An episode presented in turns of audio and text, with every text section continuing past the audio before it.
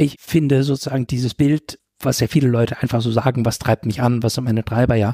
Im Grunde ist das ein ganz negatives Bild, weil das ist der Ochse vom Karren, der angetrieben wird. Und das Gegenbild, also auch in dieser platonischen Tradition vom Gastmahl, vom Symposion wäre, was zieht mich an? Was finde ich eigentlich echt attraktiv? So, dass die Motivation kommt, äh, nicht die innere Unruhe ruhiger irgendwie zu kriegen und mich im Grunde an Verletzungen abzuarbeiten, sondern dass ich motiviert bin durch ein Bild davon, wie mein Leben wäre, wenn es wunderschön ist.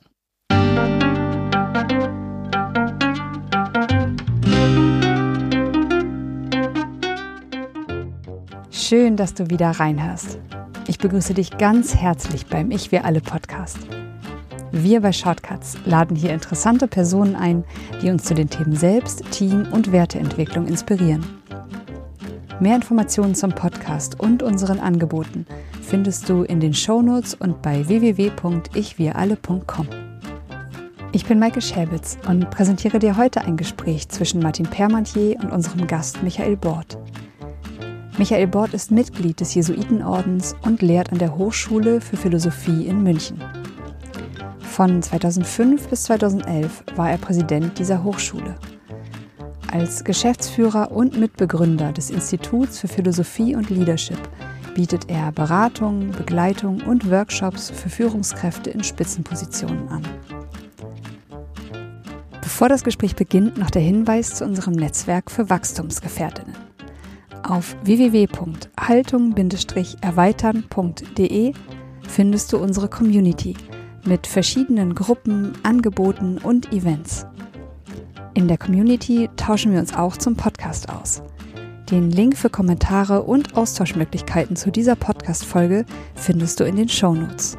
Wir freuen uns sehr, wenn du hier dabei bist. Und jetzt wünsche ich dir ganz viel Inspiration und Freude beim Hören. Audio ab.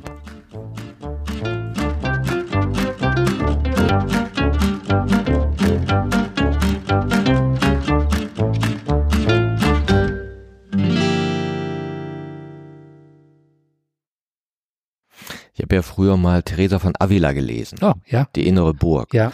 Fand ich ja total super, wie sie das so in Kreisen beschreibt. Und ja, sie ja. hat ja im gewissen Sinne auch ein Entwicklungsmodell da Ja, drin. ganz genau. Ja, wo sie so beschreibt, ah, erstmal bin ich außerhalb der Burg, da bin ich drin, dann zeige ich auf die anderen, guck mal, die da Ja, ja, draußen, genau, ja, ja, klar, die ja. entwickeln sich ja gar nicht, ne, und dann werde ich die Checkerin und weiß alles und belehre die Mitschwestern und sie hätte eine ganz schöne Sprache, die natürlich aus einem anderen Kontext kommt.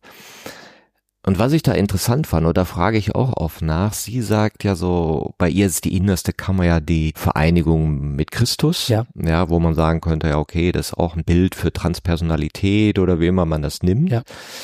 Und sie sagt, es ist Gnade. Ja. Ob ich diese Erfahrung hab oder nicht. Also ich kann die nicht tun. Die kommen wie so Geschenke des Lebens. Ja. Ja. Und ich frage manchmal in, in so Kursen, kennt ihr das? Habt ihr irgendwann mal so Erlebnisse gehabt, wo ihr so einen Bewusstseinszustand gehabt habt, wo ihr so merkt, ach, das geht jetzt über das Normale hinaus. Und ich kann mich in so einer Deutlichkeit sehen und, und bin da so, finde so statt in mir, sehe das außen, bin vielleicht auch stark involviert und, und alles ist wie, als würde es gerade angeschaltet werden und ist präsenter als normal. Aber irgendwie denke ich, ja, so ist richtig. Ja, ja. Und irgendwie, warum ist es nicht immer so? Oder ich denke, ja, jetzt bin ich zu Hause oder verschiedenste, Ja, ja. alles ist eins, es sind ja verschiedenste Wörter, die Menschen dann da dran kleben. Und manche gucken mich dann an wie Auto und andere sagen, ja genau, ja, Ja. ja genau. Sind das dann Gnaden? Passiert das? Wie, wie ist sowas?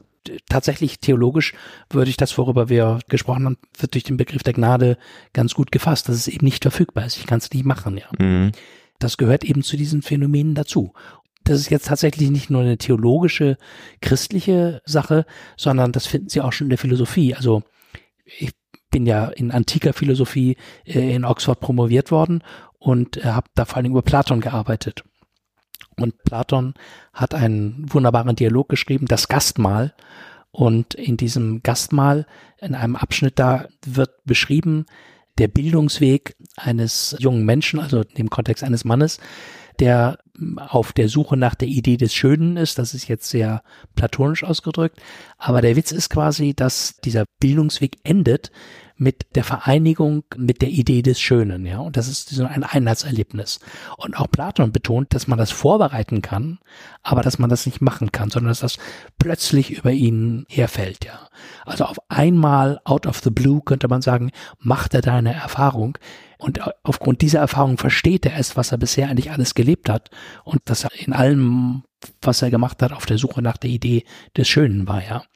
Und dieses Modell, was Platon 350 Jahre vor Christus irgendwie entwickelt hat, ist dann sehr wirkmächtig geworden, auch in der christlichen Philosophie, auch Therese von Abel oder sowas, um dann ein Modell zu haben, was hilfreich ist, um genau diese Dinge dann zu beschreiben. Und die Gnadenhaftigkeit der Erfahrung im Christentum würde eben dem platonischen plötzlich äh, erlebte etwas worauf man sich vorbereiten kann. Das ist ja auch bei Teresa von Avila so, ja. Nicht von 0 auf 100, sondern es sind verschiedene außerhalb der Burg, innerhalb der Burg, innerhalb der verschiedenen Sälen in der Burg und so weiter und dann ins Innerste gehen. Das sind eben Erfahrungswege, die in solchen Bildern äh, beschrieben werden. Ja. Und es ist ja so ein bisschen so ein Paradox. Ja. Also auf der einen Seite sagt man, ja, du musst dich vorbereiten, dann machst du dies, dann meditierst du, dann bist du aufmerksamer und dann kannst es aber auch nicht tun. Ja, genau. Also sie ist tun ohne tun. Ja. Und sich vielleicht in der Richtung, in einen Möglichkeitsraum zuwenden, ja, wo man sagen kann, okay, der Raum hat weniger Möglichkeiten, der hat mehr und ich kann versuchen, diese Räume einzuladen. Oder, ja. Und was ist dann der aktive Teil, den wir dann dazugeben können? Und ein Aspekt, den ich auch spannend finde, der wie Sie das dann beschreiben, bezogen auf das bestmögliche Leben, was ja auch so ein bisschen manchmal die Treiber sind, bewusst oder unbewusst hinter diesem Selbst entwickeln wollen. Warum will ich das denn eigentlich? Ja. Das kann ich natürlich aus einer Not heraus sein, weil ich in Spannung mit mir bin und will, dass es aufhört. Nicht selten der ja, Einstieg, ja. ja, weil ich an mir selbst leide oder meinen Kritiker stimmen ja. und da eine Distanz zu haben möchte. Und dann verändert sich das ja auch in so einer Hinwendung, wie Sie auch sagen, so bitte das eben, was, was macht denn mein Leben aus? Ja. ja. Und da haben Sie auch so verschiedene Angebote, wie wir auf das Leben schauen können. Ne? Ja. Also vielleicht so eine Vorbemerkung noch. Ich finde sozusagen dieses Bild was ja viele Leute einfach so sagen, was treibt mich an, was sind meine Treiber, ja. Im Grunde ist das ein ganz negatives Bild, weil das ist der Ochse vom Karren, der angetrieben wird, der getrieben wird, ja genau. Und das Gegenbild, also auch in dieser platonischen Tradition vom Gastmahl, vom Symposion wäre, was zieht mich an? Was finde ich eigentlich echt attraktiv? So, dass die Motivation kommt, äh, nicht die innere Unruhe ruhiger irgendwie zu kriegen und mich im Grunde an Verletzungen abzuarbeiten, sondern dass ich motiviert bin durch ein Bild davon, wie mein Leben wäre, wenn es wunderschön ist. Und da gibt es eben, äh, sagen, in der Philosophie, aber auch teilweise umgangssprachlich eben verschiedene Arten und Weisen, wie wir dieses beste mögliche Leben von uns Menschen, wie wir das nennen können. Und was ein bisschen misslich ist, ist, dass wir im Deutschen da vor allen Dingen viel von Glück reden. Ich möchte glücklich sein und was ist das Glück des Menschen und so weiter, ja. Im Englischen ist das viel einfacher oder viel besser, weil sie zwei Wörter haben. Sie haben einmal das Wort Luck und sie haben das Wort Happiness. Und das Wort Glück hat eben diese Doppeldeutigkeit und wird häufig im Sinne von Luck benutzt. Also man könnte sagen, das bestmögliche Leben ist ein Leben, wo mir tolle Dinge passieren und dann geht's mir gut. I'm lucky because I have had luck. Ich bin glücklich, weil ich irgendwie Glück gehabt hat, ja. Das Problem dabei ist, dass das wieder so eine passive Haltung sein kann, ja. Mir müssen von außen Dinge widerfahren. Äh, mir müssen Dinge passieren im Leben, damit ich in einer emotional super Stimmung bin. Und Happiness ist da ganz anders. Das Interessante ist, Happiness kommt im Grunde von happen. Das heißt also, was passiert eigentlich, ja? Außen und innen, könnte man sagen. Also diese, diese Haltung von Happiness wäre von der Etymologie her genau, worüber wir gesprochen haben, diese Wahrnehmung dessen, was außen und innen passiert und dass da irgendwie ein erfülltes Leben sich zeigt, ja.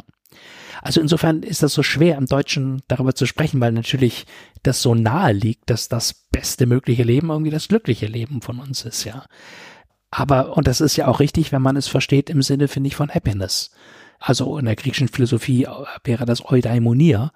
Damit meint man im Grunde ein Leben, was man gestaltet. was man nicht einfach so erlebt, sondern wo man aktiver Autor des eigenen Lebens ist, ja. Ich finde, aus philosophischer Perspektive finde ich eigentlich am besten zu sagen, dass man ein Leben führt, was gelungen ist. Der Begriff des gelungenen Lebens, den finde ich deswegen gut, weil was gelingt, sind Tätigkeiten von uns. Wir tun etwas und das gelingt uns besser oder gelingt uns schlechter. Und eben ein Leben zu führen ist auch eine Tätigkeit, ja. Ist was Aktives. Selbst wenn wir zwölf Stunden pennen und die zwölf Stunden am Tag also am Bildschirm daddeln oder im Internet surfen, wir tun was, ja. Und die Frage ist, ob das, was wir tun, ob das besser oder schlechter gelingt, ja. Und die Haltung wäre dann, dass wir eben ein Leben führen, was eine Tätigkeit ist, und dass wir das, was wir tun, dass wir das bejahen können. Also auch wieder eine reflexive, äh, selbstreflexive Art und Weise. Ich kann das Leben bejahen, das heißt, ich finde eine Deutung meines Lebens auch, das spielt natürlich auch Interpretationen hinein, wo ich sagen kann, ja, so angesichts der Situation, in der ich lebe, ist es richtig so, ja. Und gefühlsmäßig könnte man sagen, kommt dann so etwas wie eine Dankbarkeit, eine Freude dem Leben gegenüber rein. Aber nicht im Sinne von Glück, also mir geht's einfach immer wieder super, ja, sondern eine ganz tiefe Dankbarkeit, die eben auch Phasen von Krisen, von Zerrissenheiten mit einschließt, von Unzufriedenheit mit einschließen kann, weil es, man eben spürt, es ist richtig, dass man unzufrieden ist. Äh, man lebt jetzt in Situationen, vielleicht auch in gesellschaftlichen Konstellationen, wo es auch nicht richtig wäre, jetzt zufrieden zu sein. Zufriedenheit wäre dann die Zufriedenheit eines Friedhofs oder einer Grabesruhe. Aber die Unruhe, die man spürt angesichts der Zufriedenheit, also die Unzufriedenheit über die Zufriedenheit zum Beispiel, die es eben geben kann, die merkt man, dass es etwas ist, was man bejaht, weil es richtig ist, so zu fühlen. Jetzt sind wir wieder bei dem, finde ich ein sehr schönes Bild, also gestaltend durch Arbeit. Ja, und jetzt, ich kenne es ja, werden Sie auch kennen, wenn man in Führungskräfte-Seminaren sagt, ah, wir stellen sich Ihr Leben in 20 Jahren vor, geht das so total nach außen. Also alle sagen glücklich und meine Familie und wir haben gutes Essen und Haus am See und, ja. und diese Klischees. Ne? Aber so gut wie keiner sagt, wie die eigene Innenwelt aussehen sollte.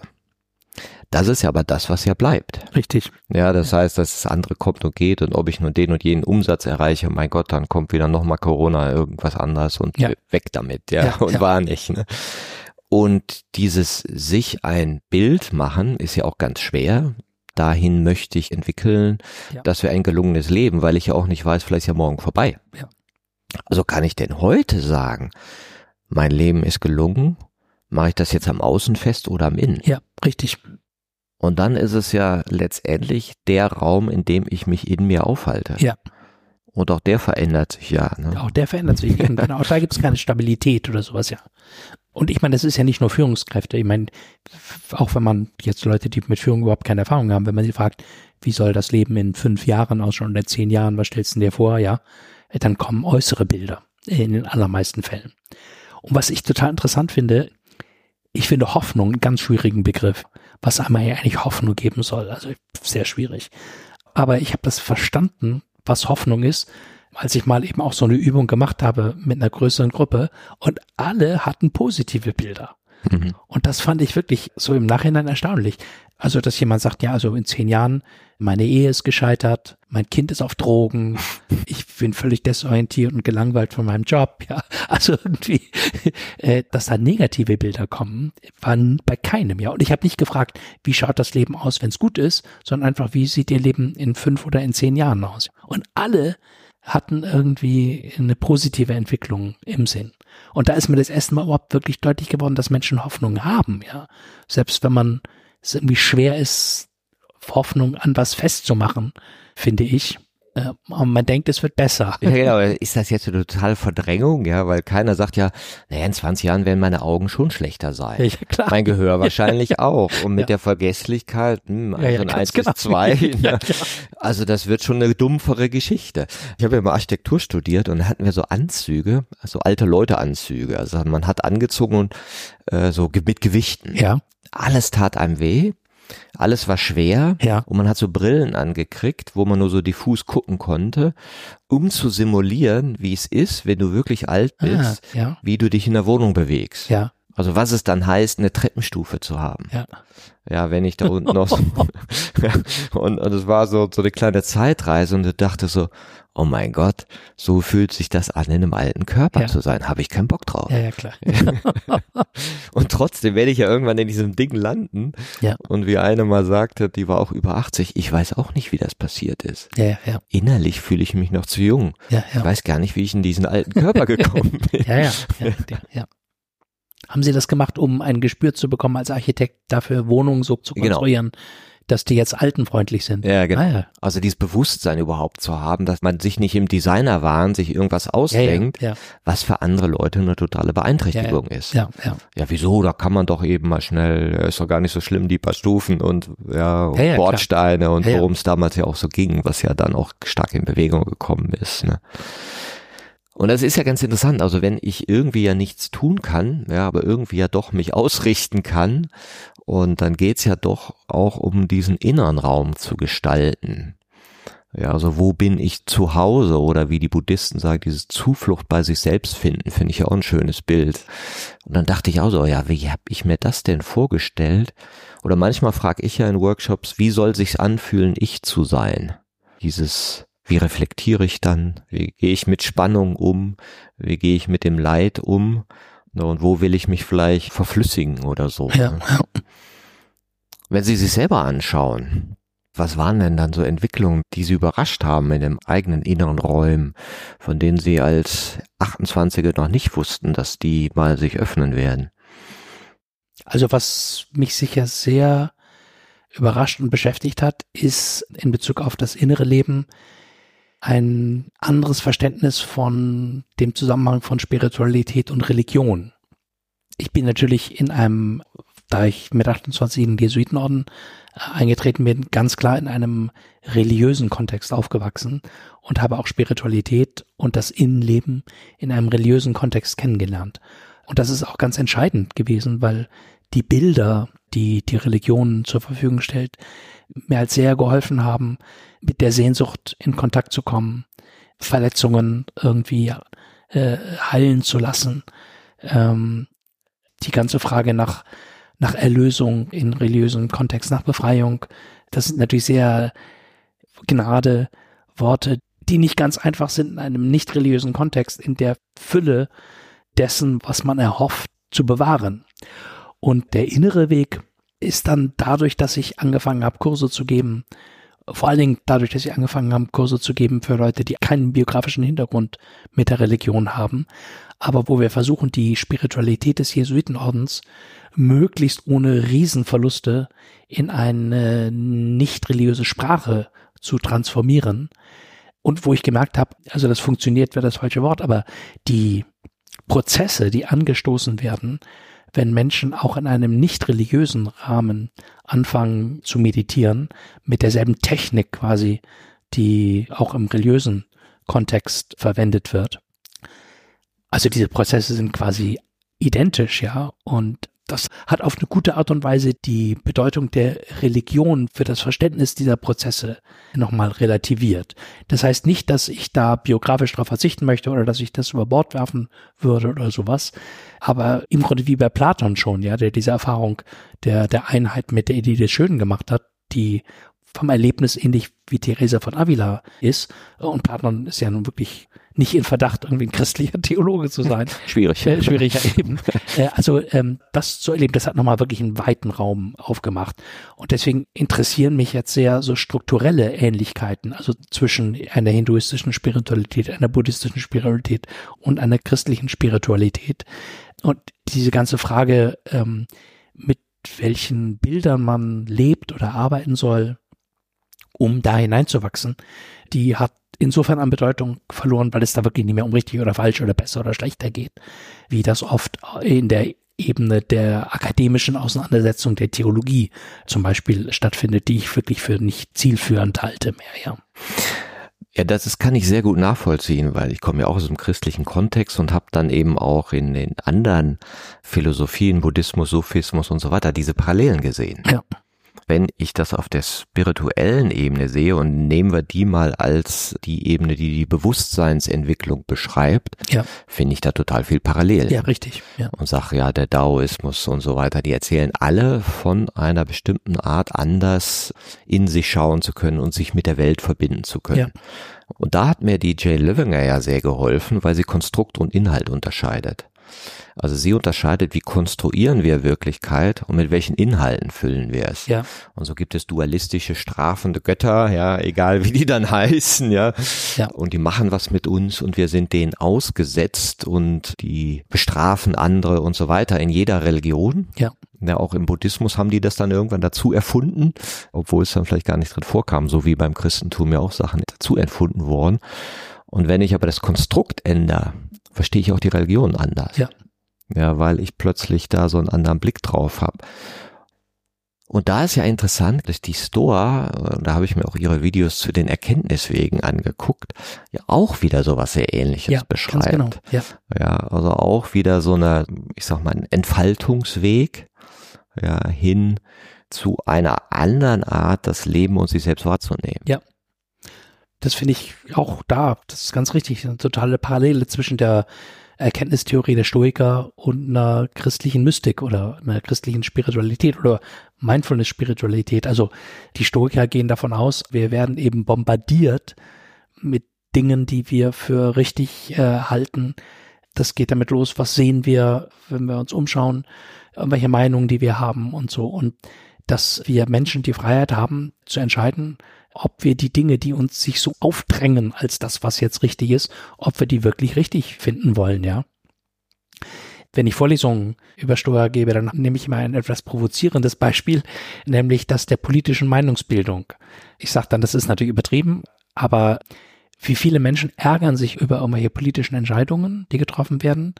Und wenn man nur ein bisschen drüber nachdenkt, ist klar, dass die allermeisten Menschen überhaupt nicht die Informationsgrundlage haben, die ihnen erlauben würde, tatsächlich ein Urteil über die Meinung zu haben. Aber sie regen sich tierisch drüber auf, ja.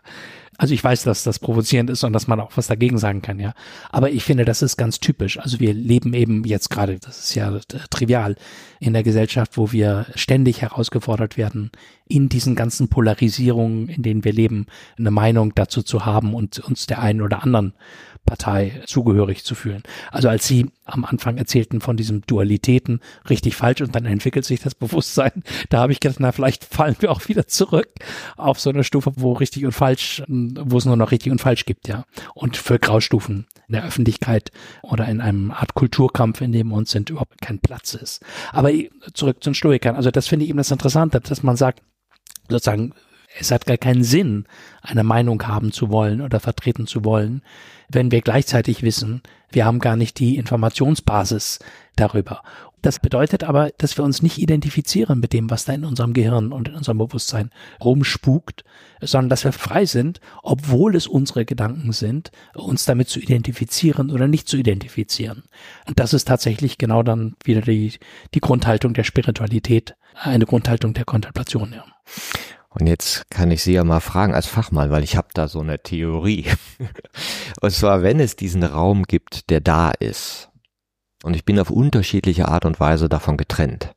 Entweder weil ich in Dualismen bin und, und sage, ah, ist alles schwarz-weiß hier. dann sind ja Religionen auch, je nachdem wie sie gelebt werden, eine Beschreibung der Erfahrung des Getrenntseins Ja. davon. Also wenn ich diesen strafenden Gott in mir habe, der liebe Gott sieht alles. Und er guckt, ob ich richtig oder falsch mache. Und am Ende gibt's eine Rechnung und dann komme ich in Himmel oder Hölle. Ja. Das große Narrativ der Mittelalter, wo man sagt, na ja, vielleicht auch nicht. Ja. Ja. Aber dann ist das ja diese Wahrnehmung dieses Phänomens, da guckt mir einer zu, ist ja real. Und ich kenne das als kleines Kind, hatte ich auch das Gefühl, der liebe Gott sieht alles. Ja. Und mir jetzt vorzustellen, ja, jetzt benutze ich mal das Wort, das ist das Selbst, was immer da ist, was mir aber noch nicht zugänglich ist und was ich jetzt belege mit Gott strafend und sonst wie. Also, dass ich diese Qualität unterschiedlich belege und dann entdecke ich, dass diese Belegung oder diese Bewertung von diesem Phänomen an sich nur das Wahrnehmen des Lebens ist. Normal, das verstehe ich jetzt noch nicht. Dass, dass ich an sich das Leben wahrnehme, also wenn ich sage, der liebe Gott sieht alles, nee, ich sehe alles. Ja. Ich bin dieser liebe Gott. Ja.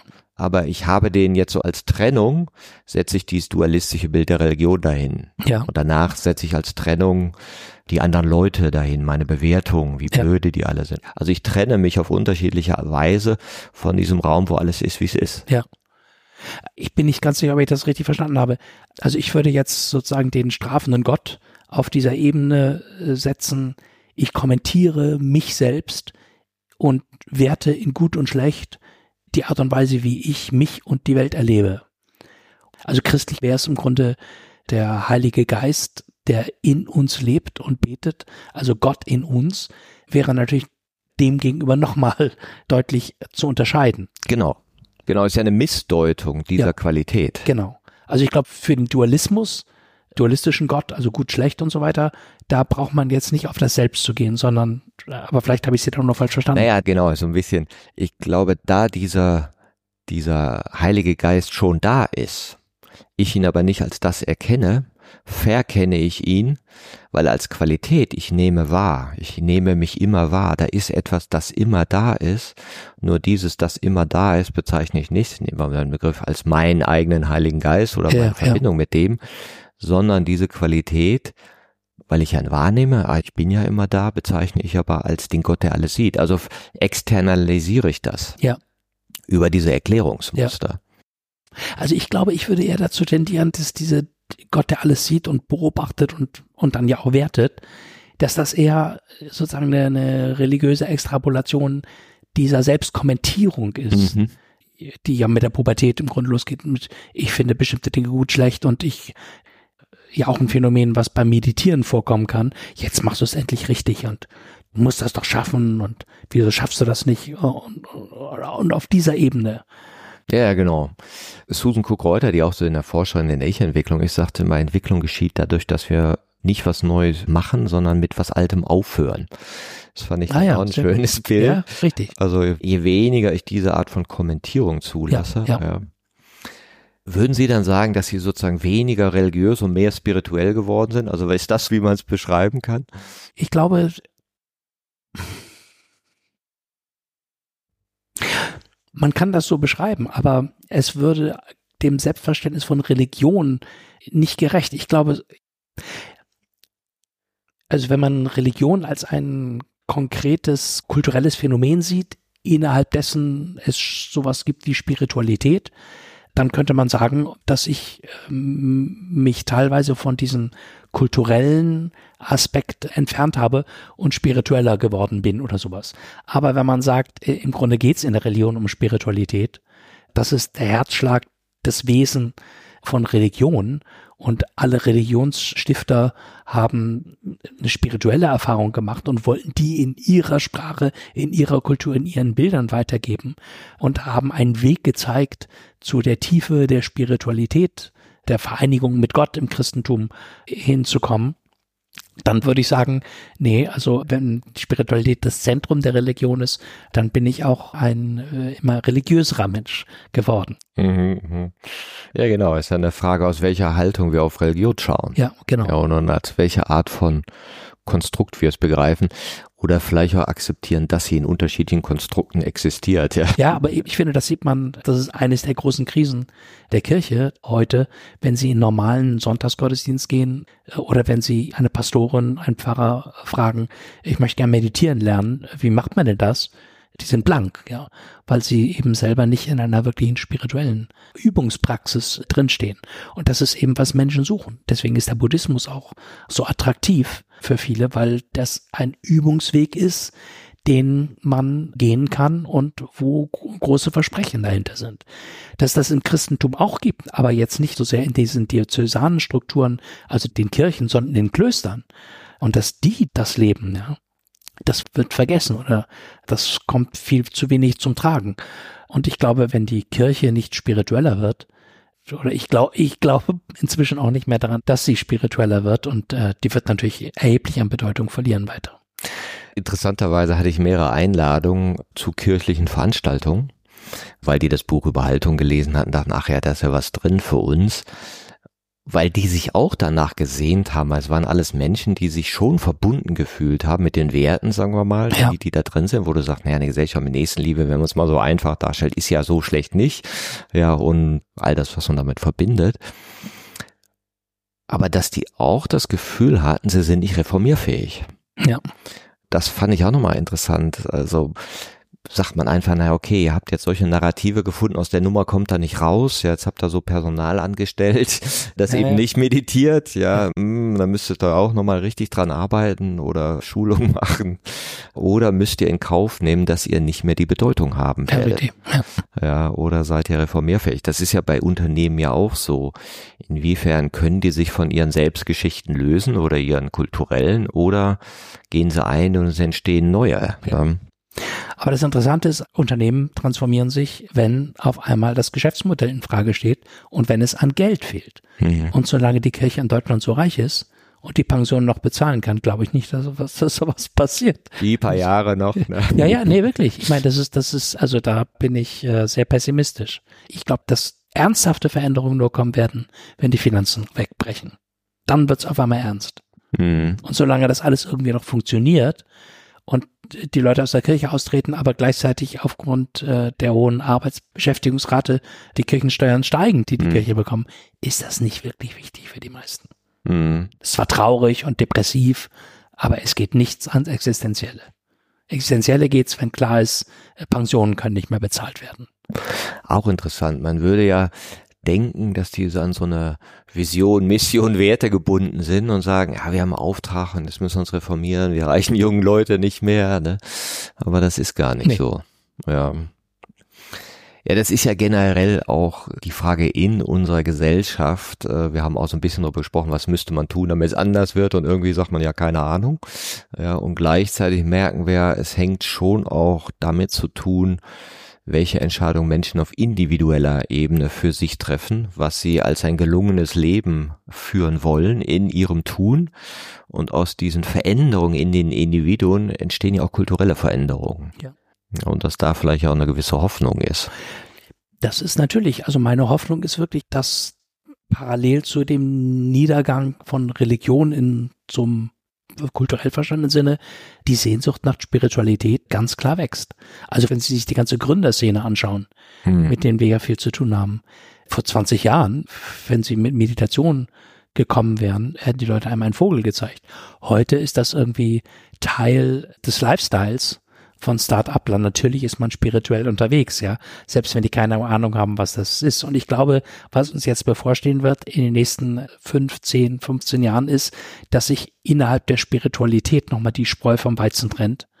Ähm, und einfach die Frage ist, was ist eigentlich eine, ein ernsthafter spiritueller Weg, der wirklich jetzt nicht einfach nur ein lockeres Stimmungsmanagement ist, sondern Antworten geben kann auf die großen Fragen der menschlichen Existenz, vor denen wir alle stehen.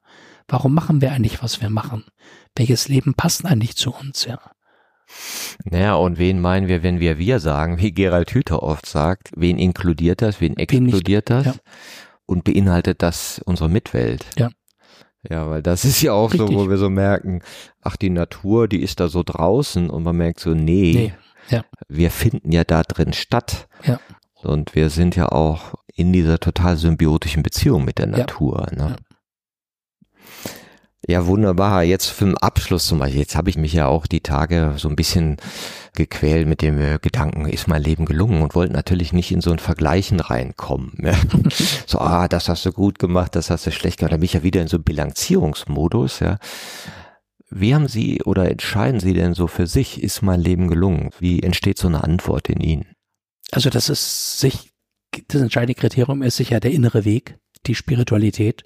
Man könnte sagen, das, was dadurch in meinem Leben passiert, dass ich an der Meditation echt dran bin, ja. Und zwar sowohl im Äußeren als auch im Inneren, was da passiert, ja. Und ich finde das hochspannend, so ein Leben zu führen. Das hat mich auch privat oder quasi beruflich irgendwie wirklich weggeführt. Man könnte sagen, von der Reflexion in der Philosophie. Ich arbeite noch an der Hochschule für Philosophie in München als Professor, aber bin entpflichtet, weil wir eben diese gemeinnützige GmbH, dieses Institut für Philosophie und Leadership gegründet haben.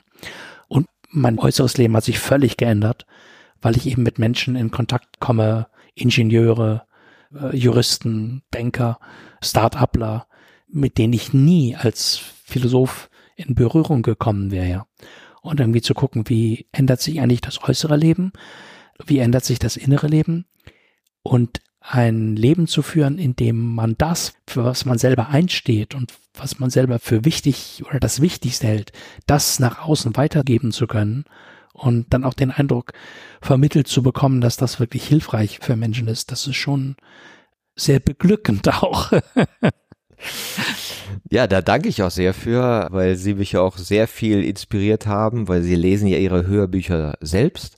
Also auf vielen Autofahren haben sie mich auch schon begleitet und ich kann dann immer schön in meinen Workshops und Seminaren Zitate bringen. Also vielen Dank auch dafür. Und ich glaube auch, und das ist ja das Spannende, dass wir jetzt in so einer Zeit leben, wo so Disziplinen zusammenkommen, die sonst ja. getrennt gedacht ja. wurden.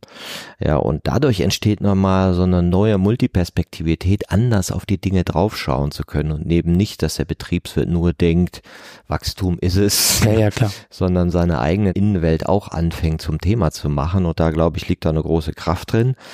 Und da freue ich mich, dass Sie so viele schöne Bücher schreiben und die Menschen inspirieren. Ich danke sehr. Ja, danke für das Gespräch. Schön, Sie kennengelernt zu haben. Ja. Danke.